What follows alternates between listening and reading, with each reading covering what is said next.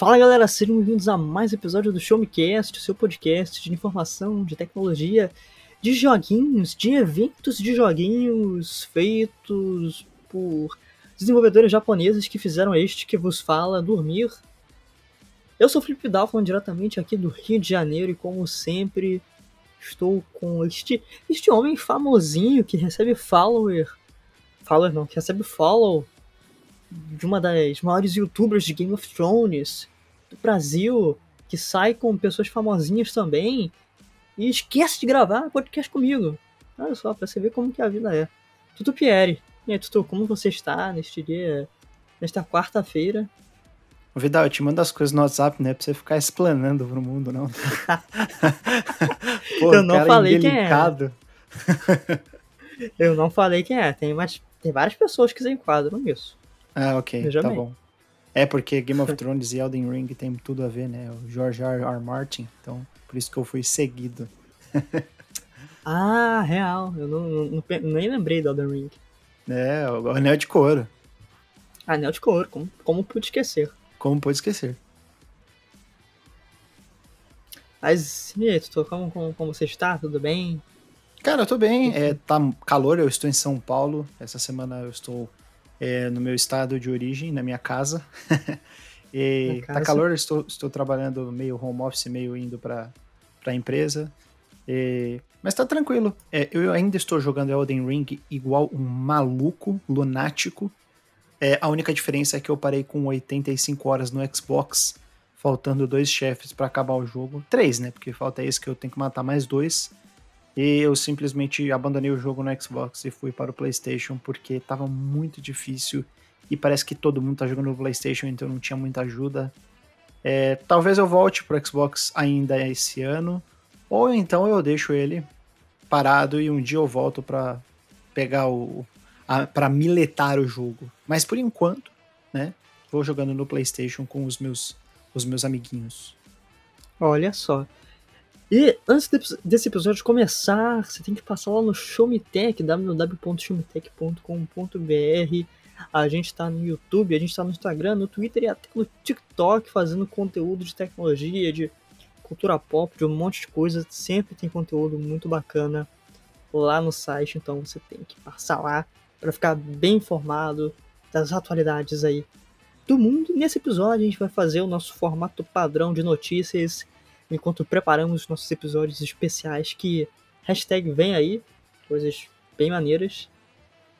E, Tutu, como sempre, eu gosto de começar um episódio em alto astral, falando de coisas, quer dizer, né, para algumas pessoas são coisas boas, mas coisas caras, coisas chiques. Coisas que o dinheiro compra.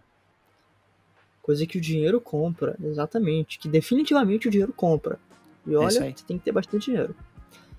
Porque na última terça-feira a Apple fez mais um eventozinho, né? na verdade, fez um grande evento para anunciar os seus novos produtos para o ano de 2022.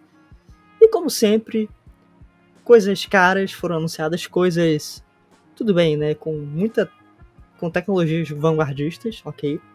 Mas coisas assim levemente caras que eu vou falar o preço daqui a pouco mas vamos ao que interessa. A Apple finalmente anunciou, depois de muitos rumores, o iPhone SE 3, um modelinho que é focado em ser um pouco mais acessível para o usuário, mas sem uh, deixar funções e especificações importantes de lado, né? Para quem quer ter um aparelho mais recente da Apple e não pode pagar tanto assim. Uh, Fidal, Oi. Não, não, não queria te interromper, mas não, eu andei pensando nos últimos tempos aí que talvez eu queira que o meu próximo celular seja um iPhone. E eu estou considerando pegar esse tal desse SE aí, que as pessoas não falam muito, mas que é a porta de entrada mais barata, né? Então. Exato. É, você acha que vale a pena um celular desse daí? Pro pessoal que tá ouvindo a gente, frente a um iPhone 12, a um iPhone 13, né? Que no caso agora o 13 é o mais recente. É. Cara, assim, ter boas especificações, né? Ele, ele tem. Né, eu, como eu tava falando, tem o chip A15 Bionic, uh, tela de 4.7 polegadas com retina HD, câmera de 12 megapixels, né? aquela câmera da Apple que a gente sabe que faz uns bons milagres. A bateria continua duvidosa. Uma 1800... merda. É, duvidosa. uma merda. Né? A bateria de iPhone é uma merda. Com 1800 mAh, que isso aí dá mais ou menos uns 20 minutos de uso, brincadeira. E memória RAM com 4 GB, né? Muitos celulares aí com essa, essa faixa de preço vêm com, sei lá, 6, 8 GB, mas novamente a Apple faz uns milagres aí em configurações e armazenamento de 64 a até 256 GB, né? Que é o padrão aí da indústria. Cara, se eu acho que vale a pena ou não, uh, iPhone não é muito meu minha, minha área, minha área de trabalho aqui. Mas sendo muito sincero, assim, sendo na opinião de Felipe, eu acho que tem modelos Android que você pagaria talvez o mesmo preço, ou bem mais, ou um preço muito menor, teria um desempenho igualmente interessante, né? Mas isso é Felipe falando porque eu não sou tão exigente com o celular. É, para te dar uma resposta mais acurada, mais precisa, eu particularmente precisaria fazer uns testes e ver principalmente esse celular rodando na, né, com, com pessoas que não sejam da Apple para promover o produto. Mas assim, cara, na teoria, um baita celular. E definitivamente é. a gente deve receber esse iPhone, principalmente o Bruno, o César, que fazem mais essa parte aí de cobertura de iPhone, deve ter review no site logo menos. Mas assim, recomendar, eu, eu não sei, eu sou meio pé atrás com a Apple, sabe? É, eu, eu acho que a Apple, ela é, ela é muito cara. Esse, esse é o meu maior problema. É, a bateria também ela deixa a desejar. Mas eu sou uma pessoa que eu tenho muito. Eu, eu, eu não me importo muito com a questão da bateria, porque eu tô toda hora perto de um lugar para carregar.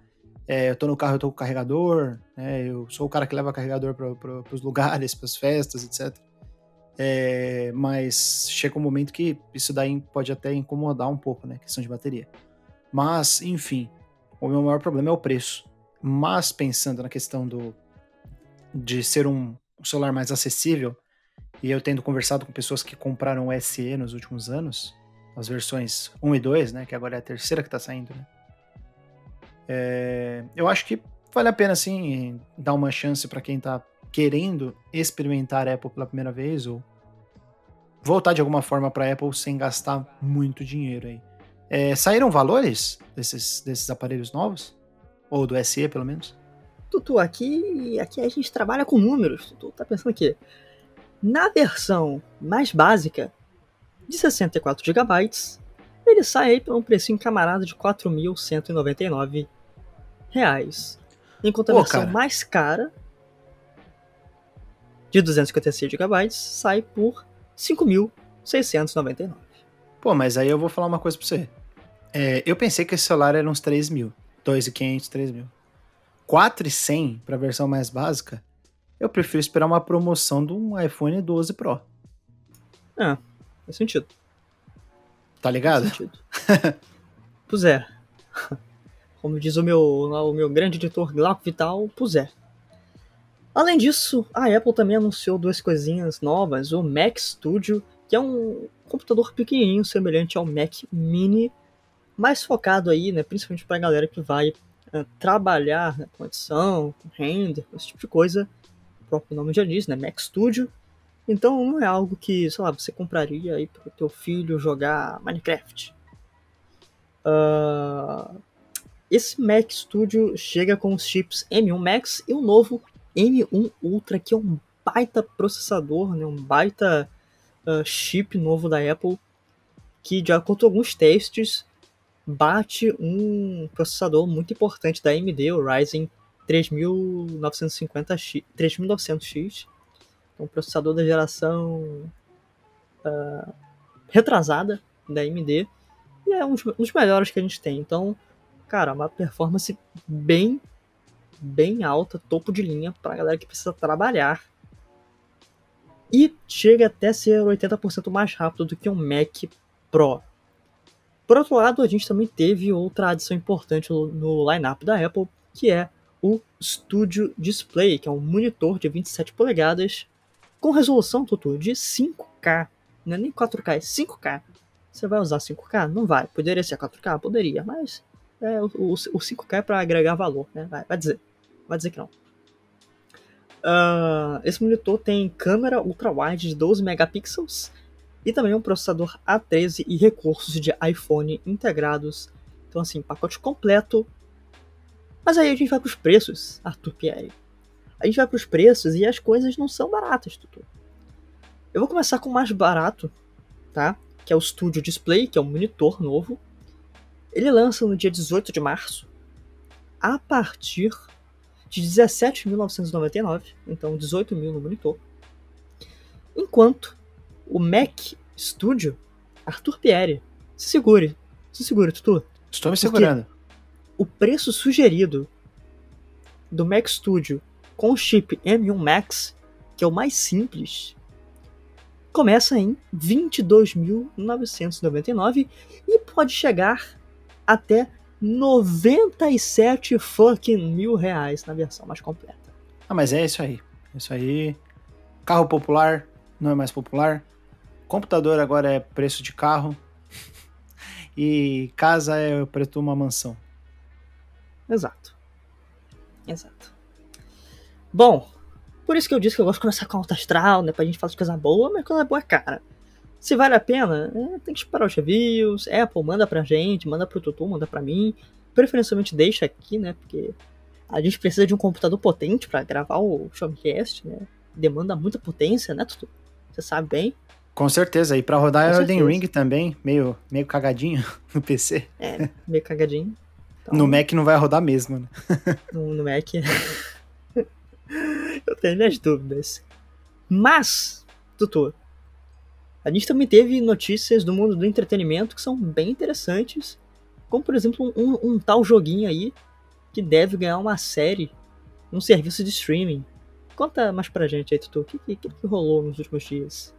Cara, é, é, esse negócio aí de fazer série de videogame, parece que virou uma moda, né? Essa semana eu estava scrollando, ou seja, abaixando na Netflix. Estava dando uma rolada na Netflix, é isso que Perfeito. quer dizer? Perfeito. Eu estava dando uma rolada na página da Netflix e apareceu lá. Cuphead. Aí eu, oh, legal, vou assistir a, a chamada, né? Ou aquela 30 segundos, um minuto, né? Que eles fazem de chamada. Eu não poderia me interessar menos por uma série de Cuphead. E olha, que eu gosto muito do jogo, viu? Sou um grande fã, grande apreciador da arte do MDHR Studio, né? Mas, já que estamos aí nessa toada de jogos que estão virando outras mídias, né? Vulgo, filme e séries, né, de serviços de streaming, como você mesmo apontou. God of War, isso mesmo. Estamos falando da franquia da Sony. Tá ganhando uma série aí desenvolvida pelo Amazon Prime Video. E é uma coisa bastante interessante do ponto de vista de narrativa, né? Porque esses jogos da Sony, eles já têm uma cara meio de filme, eles já têm uma cara meio de, de de série, né? De, de, de ter cutscenes longas, de ter uma narrativa mais direta, uma narrativa mais é, story-driven, né? Que a gente chama que é, é um jogo que ele é guiado pela narrativa, né, que ele te leva pela narrativa, te pega na mão na narrativa, e principalmente que é desenvolvido em volta, primeiramente, de uma narrativa. Mas é. Estamos aí, né, para ver o que, que vai rolar. É, após Uncharted sair no cinema, The Witcher ser uma adaptação para Netflix e do vindouro The Last of Us da HBO, né? Então, é, não tiveram muitas, é, como é que se fala, informações sobre, sobre o que, que vai rolar realmente, é, mas até no, no, na matéria do Show Me Tech fala que talvez o, o, Dwayne Johnson, né, o The Rock, poderia entrar numa adaptação aí de God of War para as telonas ou para as telinhas. Então, Seria legal ver um cara como o Dwayne Johnson, né, apesar dele ter essa cara engraçada, é, interpretando o Kratos. E aí eu te pergunto, Felipe Vidal, você que é um cara que jogou o God of War, falou pra gente recentemente aí no Showmecast, nos episódios é, do, do, do início do ano, qual é a sua expectativa para a série de God of War? Cara, assim. Uh, tem potencial? Tem potencial, mas ah, cara, eu não sei não, sabe? Eu preferia que não. Eu preferia muito mais se fosse uma animação, sabe?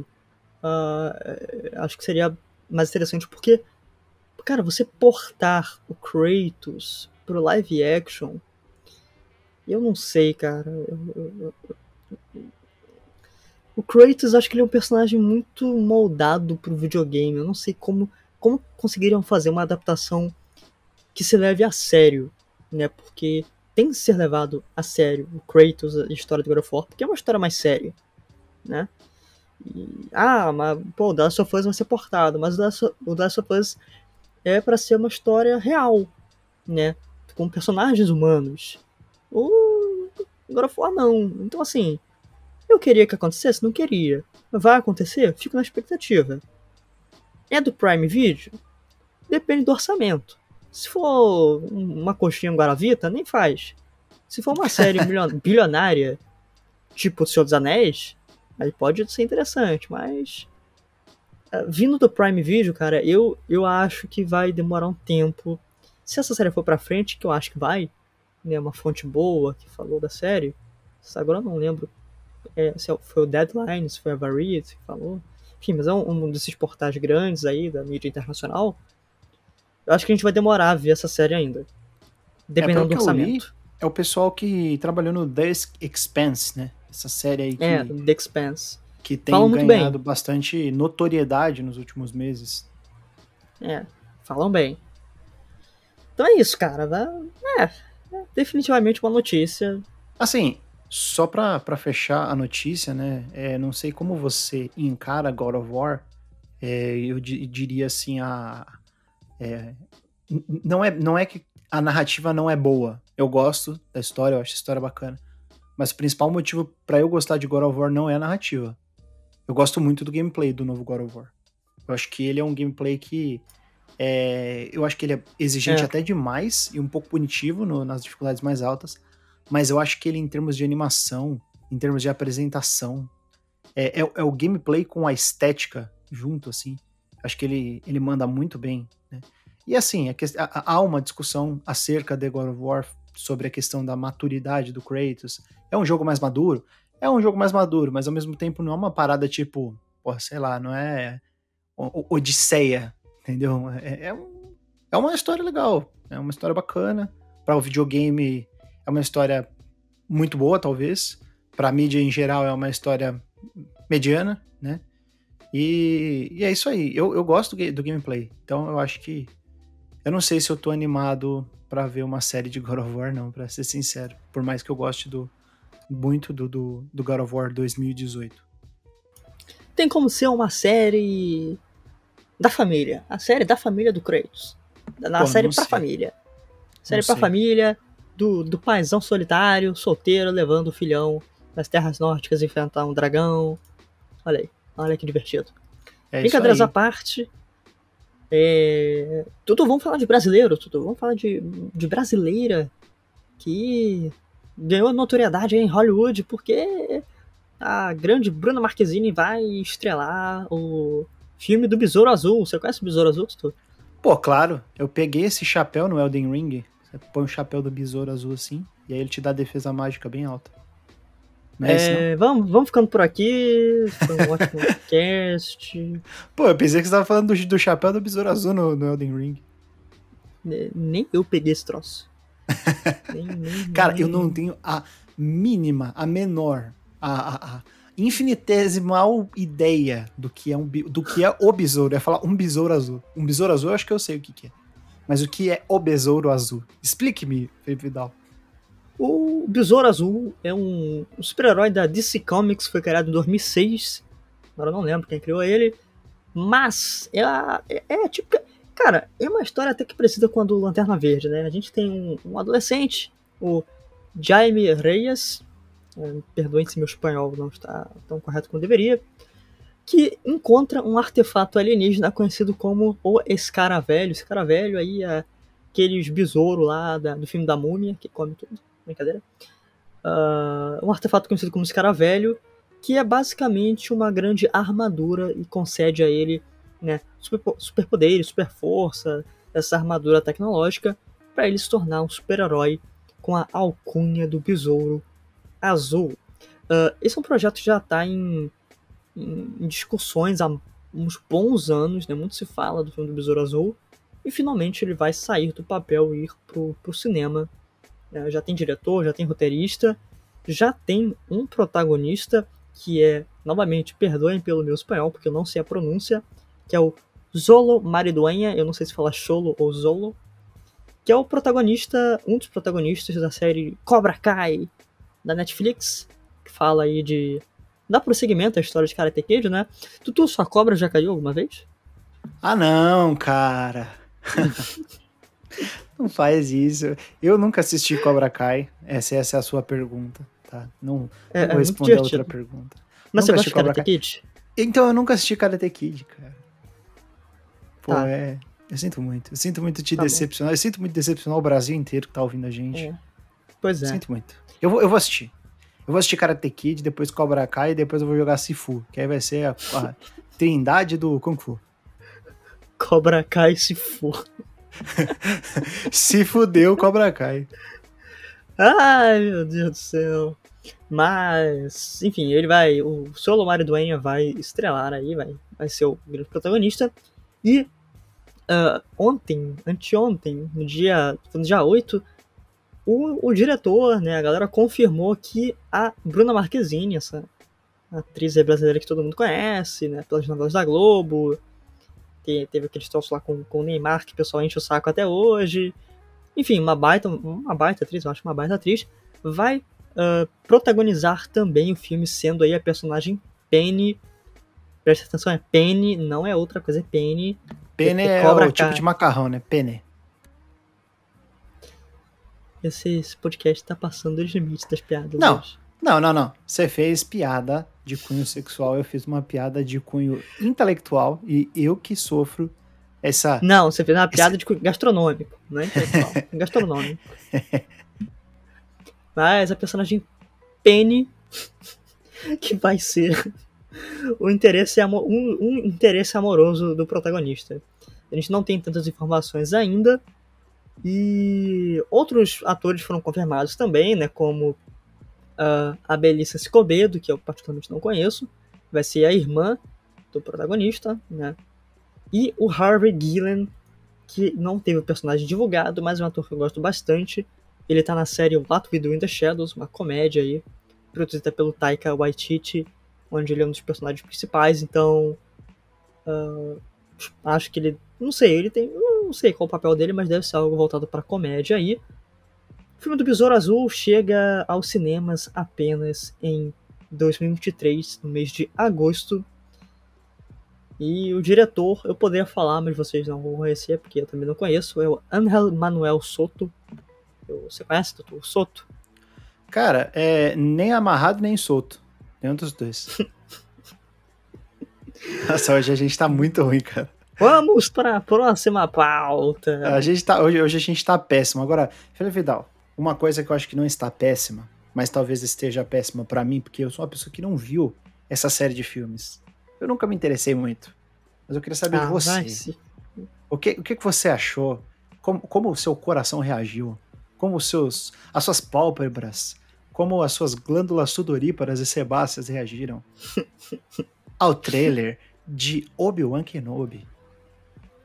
Cara, eu suei por todos os orifícios possíveis. Obi-Wan Kenobi, cara, né? Que, que, que, beleza, cara. Finalmente a gente vai ter a série do Obi-Wan. Que, que trailer maravilhoso, cara. Mas a, a minha pergunta, antes uhum. de você explicar, é: o Obi-Wan Kenobi, ele é um cara que ele tem bastante conhecimento assim? Ou ele é um cara que não, não manja muito das coisas? Porque toda vez que as pessoas se referem a ele é Obi-Wan que é noob. Pô, cara, mas por que, que o cara é noob, velho? Sabia. parei, parei, parei, pode continuar. Parei, pode, pode continuar. Hoje a gente tá muito tipo Romeu Palhacitos, né, velho? Eu acho que é porque no do Elden Ring a gente não fez piada. Não fez piada. Não, é, não fez piada. Tem, tem... Ai, meu Deus do céu. Cara, Obi-Wan Kenobi uh, finalmente vai ter o seu, a sua série solo aí, né, lançada no dia 25 de maio, exclusivamente no Disney Plus. É uma série que bota de novo, né, o Evan McGregor, baita ator aí que fez o personagem nos prequels de Star Wars, né, de 99 até 2003, daí, 2004, por aí, não lembro. participou de três filmes. Uh, e ele vai voltar a esse papel principal. Cara, tá. tá o, o Evan McGregor envelheceu com vinho, o Obi-Wan envelheceu com vinho. O filme vai se passar 10 anos após os eventos do da vingança do Sith. Que, então o filme vai se passar entre uh, entre a vingança do Sith e Uma Nova Esperança, né, que na linha temporal é o primeiro filme de Star Wars, mas não é o primeiro filme de Star Wars, seria o quarto filme de Star Wars. Enfim, não, não quarto não. Enfim, a linha temporal Star Wars nos cinemas é confusa, mas ela não é tão difícil. Talvez um dia talvez tenha um episódio especial sobre Star Wars, mas eu não vou explicar a linha temporal aqui. Uh, no, na série ele vai ficar no planeta de Tatooine e vai estar protegendo o jovem Luke Skywalker o filho do Anakin Skywalker, o Darth Vader, enquanto ele protege ali de longe o menino e enquanto ele é caçado pela Ordem dos Inquisidores. Os Inquisidores, para quem viu o trailer, né, é uma ordem do Império Galáctico que tem a missão de caçar os Jedi remanescentes na, na galáxia. Então eles vão atrás dos Jedi para matar eles. Ou qualquer pessoa que tenha alguma proximidade com a força. Inclusive, Tutu, um dos grandes inimigos do Obi-Wan Kenobi que ele quase enfrentou no segundo ou terceiro filme da, dos prequels é o Conde do Cu. Você já ouviu falar do Conde do Cu? Estás tá zoando, sério? É, do Cu. Qual é o nome sério dele? Cara, o nome sério em inglês é Conde. É, é, é, é, acho que é Conde do Cu mesmo. Sério mesmo? Caramba, cara. É sério, no Brasil botaram Ducan, se não me engano. Ah, nossa, os caras foram, os cara foram ligeiros. É bom, Agora né? eu esqueci. O Ducu? O Ducu é muito bom. o Ducu é um ótimo vilão. Um ótimo vilão. Vidal, é, é aquele ator que... Não, tá bom. É o ator que faz o, o Saruman no, no, Senhor dos, no Senhor dos Anéis. Ah, ah, é o Christopher Lee, não é? O Christopher Lee. Christopher é, eu tenho quase certeza que é ele. Grande. Saudoso Mas, Christopher Lee. É, fez aí o monte do cu. A, a série do Obi-Wan vai chegar no Disney Plus, tô bem ansioso. E tem uma matéria minha que saiu agora há pouco fazendo um, um compilado de todas as referências, todos os easter eggs, cena a cena do trailer, então tá bem legal, deu trabalho. Então confira lá. Mas, Tutu, vamos, vamos falar de coisa séria. Vamos de coisa séria. Ai, cara, cada uma. Eu vou falar, o, o nosso episódio hoje está muito variado. Já falamos sobre Apple, já falamos sobre séries, filmes. Agora vamos falar sobre uma coisa mais importante do que tudo que a gente falou junto, que é sobre pandemia do Covid-19.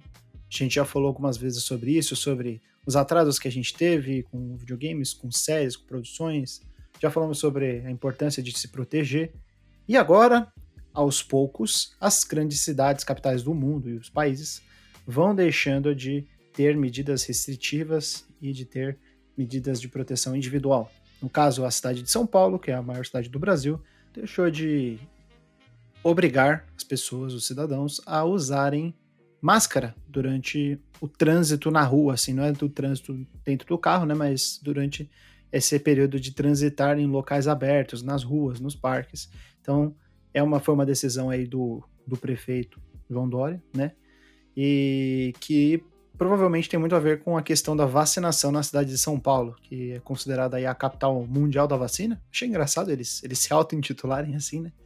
Mas, de qualquer forma, os números são bem expressivos e, e, e positivos. 98,9% das pessoas com mais de 5 anos de idade já receberam pelo menos uma dose da vacina contra o coronavírus e o número chega a quase 90% para quem recebeu a segunda dose. Sendo que muitas pessoas já estão com o esquema vacinal completo, né? Tipo, 83,5% praticamente dos cidadãos já estão com essas três doses.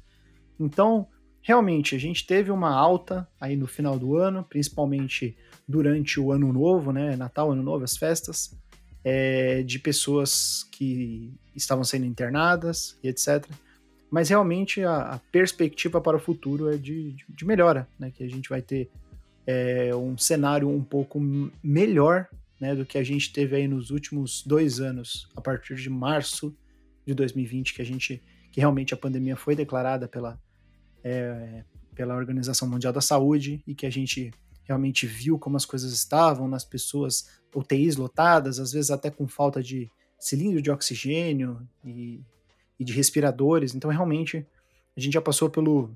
Aparentemente, eu, eu diria assim, eu, eu digo isso é, de uma forma bem otimista, o pior já passou realmente. Né? Então, é, o que a gente espera é que as pessoas é, continuem se cuidando em locais mais fechados, né? É, se estiverem com sintomas, continuem usando máscara, né, para se proteger. Se você está sentindo que está com febre, esse tipo de coisa, avisar o seu trabalho, né, avisar as pessoas à sua volta.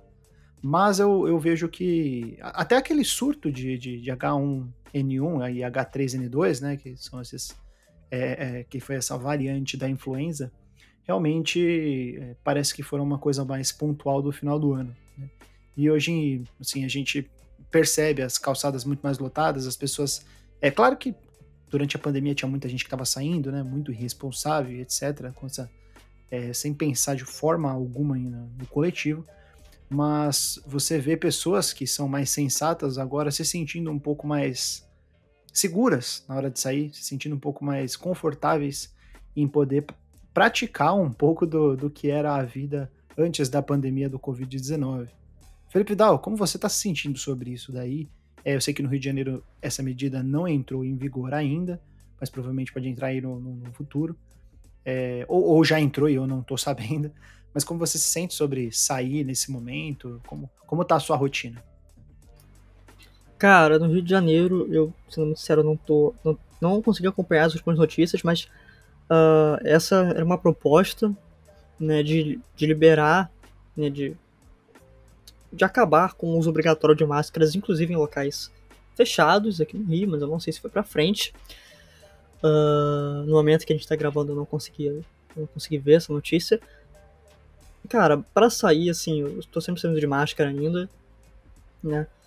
Raras exceções eu acabo tirando na rua, assim, só para comer alguma coisa, mas mesmo assim, de máscara o tempo todo. E Cara, é, é, é, um pouco complicado, né? Assim, eu, eu vejo que as, eu vejo que até nisso as pessoas são 8 ou 80. Eu acho que as coisas nunca são tão tão fáceis assim de você de fazer, de você tomar uma decisão, né? Então, eu, assim, por mim, eu acho que, que deveria continuar sendo obrigatório o uso de máscara, porque a pandemia não acabou. Pessoas ainda estão morrendo, pessoas ainda estão entubadas, né? A nossa média móvel fica oscilando, tem, tem momentos que a gente tem muito poucos mortos, em outros momentos a gente volta a ter um número excessivo de mortos. Então, assim, a gente não controlou a pandemia, vai ser difícil controlar, não tem, não, não tem nada que acabou. Né? As pessoas já falam em pandemia no passado, se referindo ao passado, mas é algo que está no presente ainda e vai estar no nosso futuro próximo ou até mesmo distante, né? Com tantas variantes surgindo aí. Mas é algo que a gente vai ter que aprender a conviver, cara. É, a minha opinião é que uh, vão surgir cada vez mais variantes e a gente vai continuar tomando várias doses da vacina. Isso é bom, né? tomara que a gente continue tomando várias doses da vacina, porque isso mostra que a gente tem né, pessoas trabalhando para assegurar a nossa sobrevivência, trabalhando arduamente aí na composição né, desses materiais, né, e tomara que tenham mais doses. Ah, mas é chato ficar tomando vacina, cara, é chato tu ficar entubado também, né? Tu vê alguém tu uh, entubado, passando uma, uma, passando uma situação horrível. Então acho que a gente vai ter que se acostumar a continuar vivendo com, com essa problemática, porque na minha opinião, cara, a, a pandemia vai durar alguns anos ainda, sabe? Voltar à normalidade que a gente tem em 2019 vai ser algo que vai demandar muito tempo, sabe? Não vai ser de 2020 para 2022, 2023.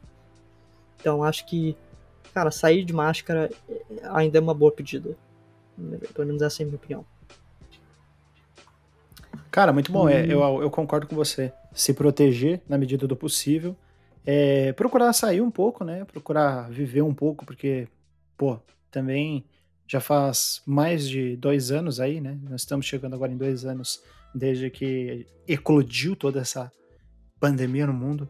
Então, realmente, eu acho que tá na, tá na hora da gente, né, quem ainda não voltou, voltar a fazer algumas coisas, mesmo que seja de máscara, sair, assim, para fazer uma caminhada, encontrar alguns amigos com distanciamento, se for o caso, né? Eu acho que é, é, é importante. Exatamente, Tutu.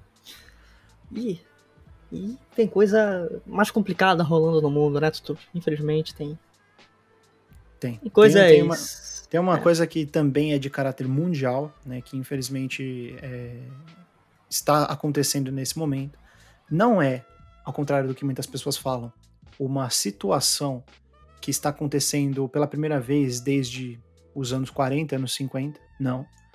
Mas nós estamos vendo aí uma, um desdobramento de uma guerra, né? De uma guerra que está que, que tá acontecendo a conta gotas ainda, mas que já tem alguns impactos expressivos. Como nossa formação e a nossa o nosso campo de estudo não tem muito a ver com isso, com guerras, com ciência política, acho que não, não tem necessidade da gente é, vir aqui falar extensivamente sobre a guerra entre a Rússia e a Ucrânia, mas como isso está impactando algumas frentes que a gente cobre, é, eu quis trazer essa notícia, né? Até conversa, a gente conversou eu e o Vidal antes de começar a gravar o podcast sobre trazer uma notícia da indústria de videogames e do impacto que a guerra está tendo. Né? Então a gente vai falar sucintamente, assim, mais em questão de notícias, não muito opinativa, mas só para vocês saberem algumas coisas que estão acontecendo. Hoje mesmo estourou uma notícia que é, já parecia estar se encaminhando para isso, e no fim realmente é, a empresa colocou de forma oficial que isso iria acontecer a partir daquele momento, que é a PlayStation encerrou momentaneamente as suas atividades na Rússia de exportação, no caso de, de, de, de trazer consoles, hardware e software, e também fechou é, as transações na loja, é, na eShop, na eShop na, na PlayStation Network, né, na, na PS Store russa. Ou seja, se você tiver uma conta na, na Rússia, você não consegue fazer compras na, na PlayStation Store. Isso começou com o Gran Turismo 7, né, o mais recente lançamento aí da PlayStation. Eles não lançaram o jogo na Rússia, eles tomaram essa decisão de última hora, assim, logo no lançamento. E agora eles decidiram realmente romper é, essas relações comerciais aí com, com, com, com o país, né? E até numa matéria que eu estava lendo da Ars Técnica, né, que escreveu sobre o caso, tá falando sobre várias empresas, né, que, que tiveram esse mesmo posicionamento e algumas um posicionamento um pouco diferente, mas aparentemente está sendo por conta da guerra, né, que é uma coisa é, o, é, é a maior expressão de política que pode existir em uma sociedade, é uma, uma coisa extrema de, de uma de uma extremidade que é incalculável é, é impossível as empresas não se posicionarem sobre isso. Né? Algumas se posicionam de uma forma mais, entre aspas, neutra, e aí fica do lado do mais forte. É, outras se posicionam contra, outras se posicionam a favor. Então, realmente, é, a, algumas empresas, como a Ubisoft, a Take-Two, a EA, a Activision, a Epic, elas tiveram um movimento, algumas falaram mais abertamente, outras menos. É, a Electronic Arts, por exemplo, ela, ela tá cortando o fornecimento de jogos é, e, e, de moedas virtuais para os jogos de FIFA 22 e NHL 22, que é o jogo de hockey, né? Para a para falar eShop de novo, para a PlayStation Store russa, né? Então, não é somente a PlayStation que está que tá fazendo isso, né? Não é somente a, a marca PlayStation com a PlayStation Studios, mas também a, a, plataforma PlayStation está sendo obrigada a fazer isso, né? já estava sendo obrigada a fazer isso por meio de outras publicadoras que têm a sua, é, os seus jogos ali na, na, naquele, naquele marketplace. Né? E aí tem empresas que concordam com a Sony de fechar todas as, as vendas de jogos, é, publicadoras e estúdios que concordam, outros que não concordam, né? mas de qualquer forma isso está acontecendo no momento. É um momento muito delicado, é, é uma coisa que é um pouco complicada, porque, por exemplo, pode ter pessoas de fora da Rússia que têm uma conta na Rússia e que não vão poder jogar, não vão poder comprar. Também tem a parte da. É, tem, também tem uma parte que é, poxa, às vezes a população da Rússia não tem nada a ver com isso. Né? Algumas pessoas que jogam videogame da Rússia não tem nada a ver com isso e, e vão sofrer essas sanções, essas consequências por conta de um, de um, de um governo nefasto, né? E, e, de uma, uma vontade, de um ímpeto de, de, de causar guerra. É, mas ao mesmo tempo, a gente entende que é, é, essas empresas, muitas delas não querem ficar em cima do muro, elas querem estar do lado realmente da, da OTAN, da, da, da Ucrânia, né, e, e, contra a Rússia.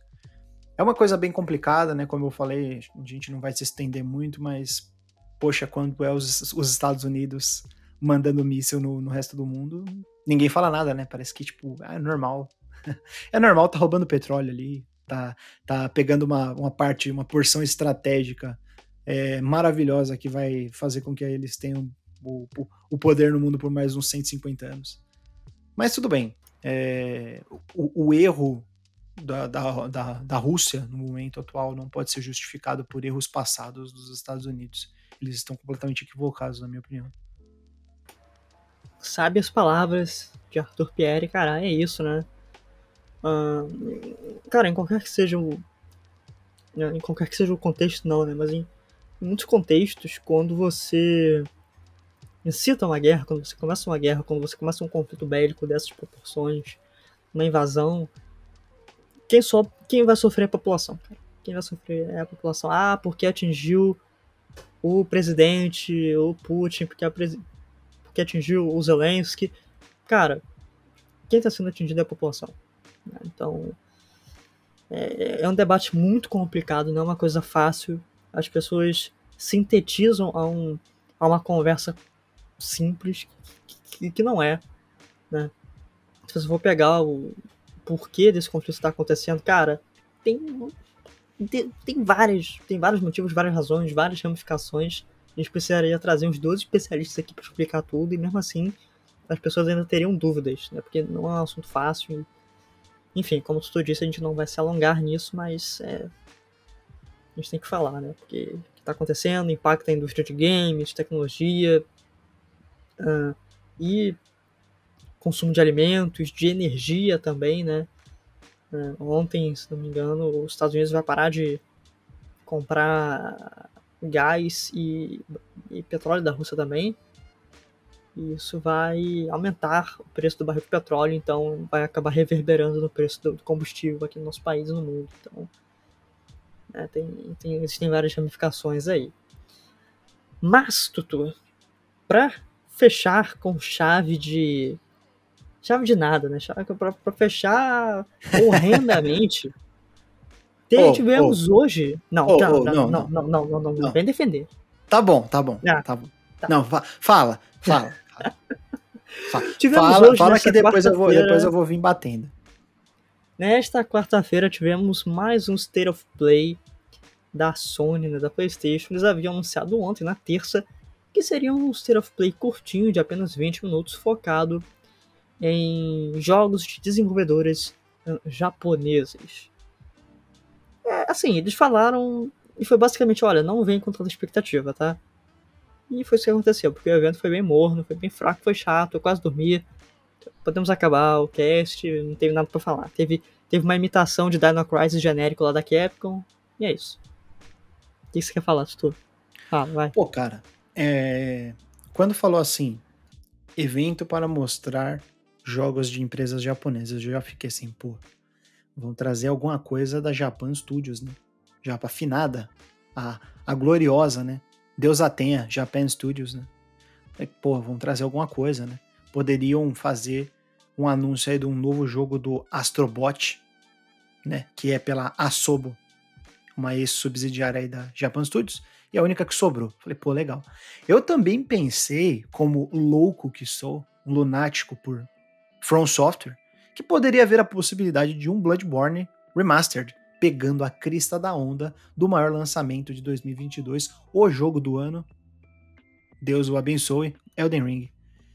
Mas, muito fui surpreendido, Felipe Vidal. E negativamente.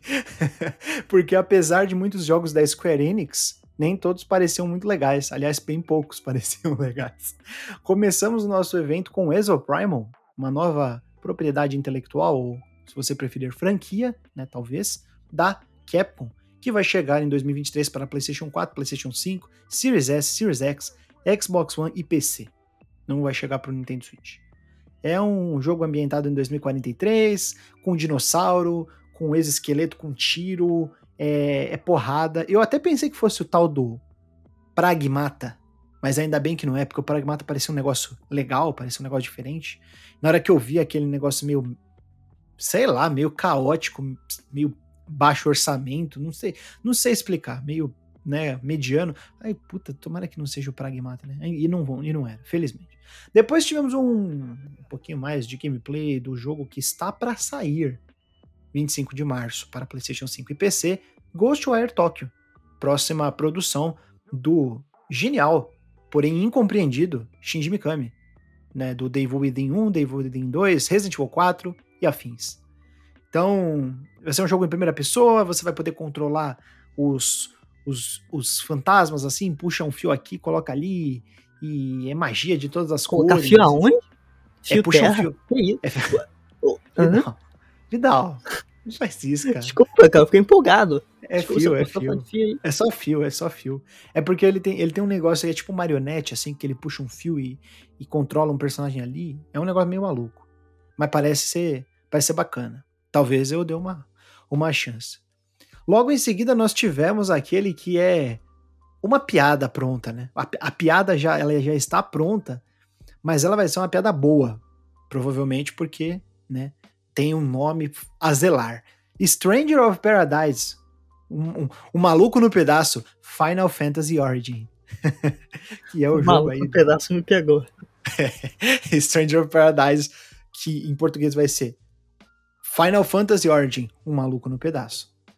Que é um jogo aí desenvolvido pela Team Ninja e que tem como protagonista aí o, o, o, o famoso Jack, né? Que vai virar o Chaos, que vai virar o Garland e que é uma reinterpretação do primeiro Final Fantasy. O jogo vai ser lançado no dia 15 de março para PlayStation 4, PS5, Xbox One, Xbox S, XR, X, Série X e, e, PC. Logo semana que vem, então, né? daqui a pouco. Então é isso aí. Logo na semana que vem nós já temos aí Stranger of Paradise. Já tá no. Tá colado. Tá colado. Tá colado. Quem comprou, comprou. Quem não comprou, compre. Porque vai ser. É o famoso tá na um portinha. Clássico. Tá na porta, tá na porta. Outro jogo que estava na porta, mas que foi jogado lá pro meio da rua de novo, mas que chega já, já tem uma data, pelo menos. É o novo jogo da Luminous Productions, né? Que na verdade acho que é o primeiro jogo deles, não sei. É o pessoal que, que, que fez o Final Fantasy XV, né? E, e, é o tal do Forspoken, o Projeto Atia. Não é Atila, não. Projeto Atia. É, esse era o codinome do jogo.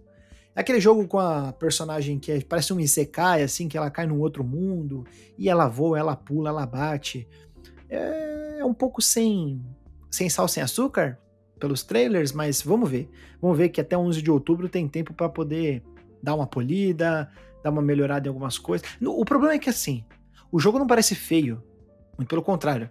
É só que ele não tem muita identidade. O gráfico é bonito, o jogo parece ser rodaliso, mas é que ele não tem muita identidade, sabe? E isso é uma coisa que me preocupa. Como, como eu disse no, no meu review do Elden Ring, e como eu falo para todo mundo.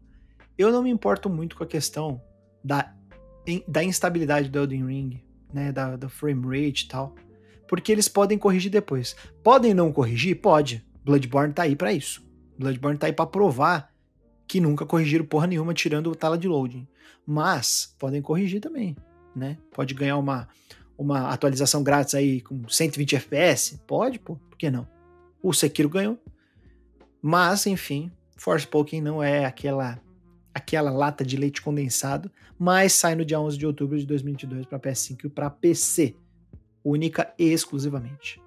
Depois nós tivemos um jogo aí da, da para quem gosta de robô, robozinho, é Gundam Evolution, um jogo de, de, de tiro, pare, parece um Overwatch, pelo que eu ouvi falar, um 6 barra 6 versus 6, é, com tiro e com Gundam, é robô gigante, é mecha, e não é, e não é nem robô gigante, parece um robô menor, assim, parece um, um robô do tamanho de uma pessoa, do tamanho de uma, de uma diva e de um Reinhardt aí do, do, do, do Overwatch. É, mas, mas parece assim meio baixo orçamento, uma coisa que não é tão criativa. É só tipo jogo de tiro com Gundam, né? Quem gosta, gosta, quem não gosta, cai de costa. Aí temos o jogo da, da Tartarugas Ninjas, Kawabanga Collection. Esse aí é o, é o jogo que foi para pegar o pessoal que é retro gamer, né? É, vai ganhar uma coletânea com 13 games clássicos, jogos para arcade, para Nintendo, para Super Nintendo, para Mega Drive, para Game Boy. É uma, uma coletânea aí bem, bem, bem, vamos dizer assim, rechonchuda. Rechonchuda, com 13 jogos. Quem dera se a Nintendo lançasse coletâneas assim com 13 jogos, né? Ela coloca os 13 jogos no serviço online dela.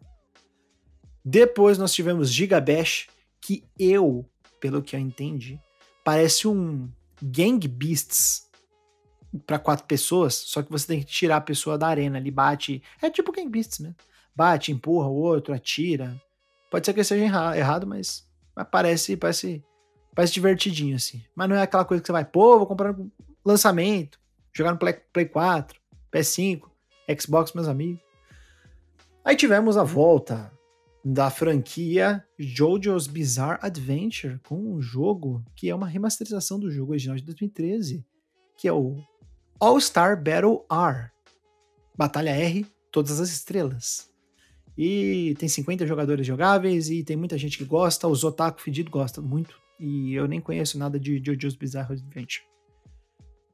Outro jogo que apareceu aí pra gente, um dos últimos, é o Track to Yomi, que é um jogo de samurai, meio ambientado assim, a lá 2D, estilo do filme do Kurosawa, assim, preto e branco, com a tela meio, meio chuvosa, meio, meio chuviscando, mas não tanto, um pouco nebulosa. Mas é bacana, parece, parece bacana. E é publicado pela Devolver Digital, então aí já tem um selo indie de qualidade para quem para quem se importa aí com, com jogos independentes de é, que fazem coisas diferentes. Né? Returnal, o grande sucesso aí de 2021 da Sony, vai ganhar a atualização gratuita chamada Ascension, que é a atualização 3.0, em 22 de março. E a principal diferença do jogo original para essa atualização é que você vai poder jogar a campanha com dois jogadores. Eu acho isso muito legal. Não sei como é que vai ficar a dificuldade, mas Returnal, eu joguei ele uma vez. Fui na casa de um amigo meu, ele tava com o PS5 lá com Returnal. Eu devo ter jogado umas 4 horas com ele, dividindo o controle. Morreu, passa, morreu, passa. Pô, ia ser muito legal jogar com outra pessoa, assim, tipo. mesmo que não seja split screen, seja online, pô, é uma, é uma experiência muito misteriosa, assim, em termos de narrativa, em termos de descobrir segredos. E, porque ele é um jogo muito ele é um jogo difícil, ele é um jogo que ele não te explica muitas coisas, ele tem, ele tem um mundo bem, bem convidativo, assim, sabe? E legal, fiquei feliz com essa, com essa atualização. Parabéns mais uma vez aí pro pessoal da Housemark, que foi é, comprado pela, pela PlayStation recentemente, aí nos, nos, últimos meses, aí no ano passado. E espero que continuem fazendo jogos tão criativos quanto o Returnal e afins. O, os dois últimos aí para fechar o nosso cast, foram dois RPGs japoneses para o PlayStation, né? Vai sair em outras plataformas, mas que são da Square Enix. O primeiro é o The Diofield Chronicle, ou Diofield Chronicle, que é um RPG tático meio isométrico. Ele tem uma pegada a la XCOM, de você movimentar assim um, é, os personagens com uma barra que gasta, mas não necessariamente em, em tiles, né, em, bloquinhos no chão, em quadradinhos no chão.